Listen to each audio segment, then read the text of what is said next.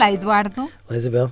Hoje, 25 de Abril, de Cravo, na Lapela, eu todos os anos, todos os 25 de Abril, eu fico mesmo feliz por ter tido idade para perceber o que é que estava a acontecer e para ter percebido como o país mudou a partir daí, apesar dos verões quentes, apesar de todas as coisas que correram mal, acho que não há nenhum 25 de Abril que eu não saúde com muita alegria. Infelizmente o Eduardo era muito mais novo e não se lembra de nada.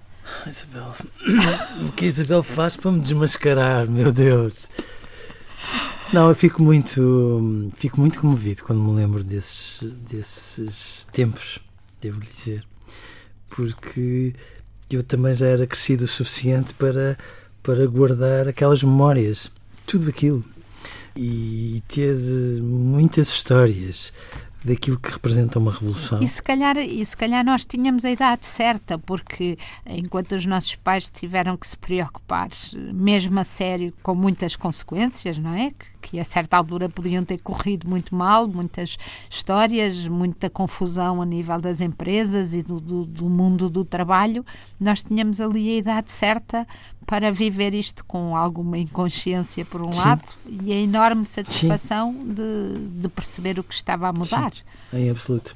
Eu lembro-me como se fosse hoje do dia 26 de abril de 1974 e lembro-me da primeira manifestação livre e de ver muitas pessoas que eu nem sequer imaginava que eram capazes de chorar, estarem a chorar copiosamente ao meu lado e perceber todo um clima de êxtase que se não se viver talvez nunca se perceba.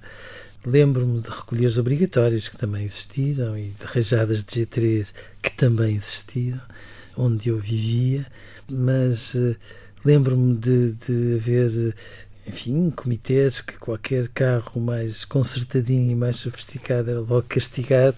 Sim, os exageros criámos às... nos exageros claro, totais. À e... esquerda e à direita, Sim. que foram terríveis a determinada altura greves gerais que nunca mais acabavam, greves de alunos, Isabel. Houve um ano em que eu praticamente não tive aulas. E eram momentos tão inacreditáveis. Eram imagens, os debates políticos, lembra-se, Isabel? Sim, sim, sim, sim. O regresso do Mário Soares Meu e do Deus, Cunhal. Aquele célebre debate entre o Álvaro Cunhal. O Já o ouvi sofridamente assim, não se lembra? Ah, inacreditável. Olhe que não, olhe que não. Sim, Sim.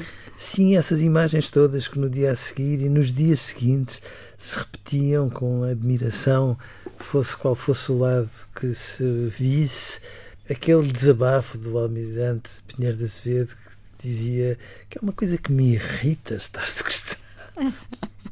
E, e, no fundo, todos os movimentos que foram feitos para que uh, o que tinha começado bem não acabasse mal, não é? E, e, a sensação de que importava sair à rua e que fazia grande diferença.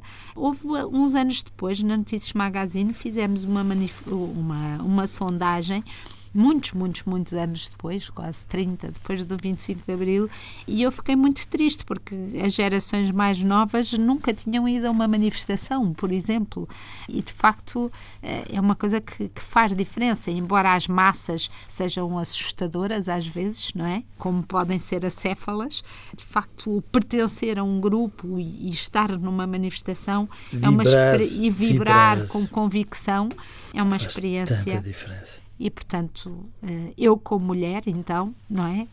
Claro. Hoje em dia, quando vou às escolas, as pessoas não, as crianças e os adolescentes não acreditam que em todas que, que sair do país, uma mulher sair do país só com a autorização do marido, ou a abertura das cartas, sim, ou os enfermeiros não poderem ter, serem casados, sim, as enfermeiras, sim, tantas, tantas coisas que mudaram e, de facto, mesmo nos momentos eh, piores. Não, eu acho que este... este país ficou muito mais bonito, muito mais justo. E no meio de todas aquelas confusões, daquele cone do furacão que parecia nunca mais parar, eu acho que nós tivemos depois o equilíbrio, todos com algumas pessoas à frente, inevitavelmente, por quem só se pode ter gratidão, de pôr este país a ser aquilo que se calhar ele não podia ter deixado de ser. Mas enfim, fomos capazes de lá chegar.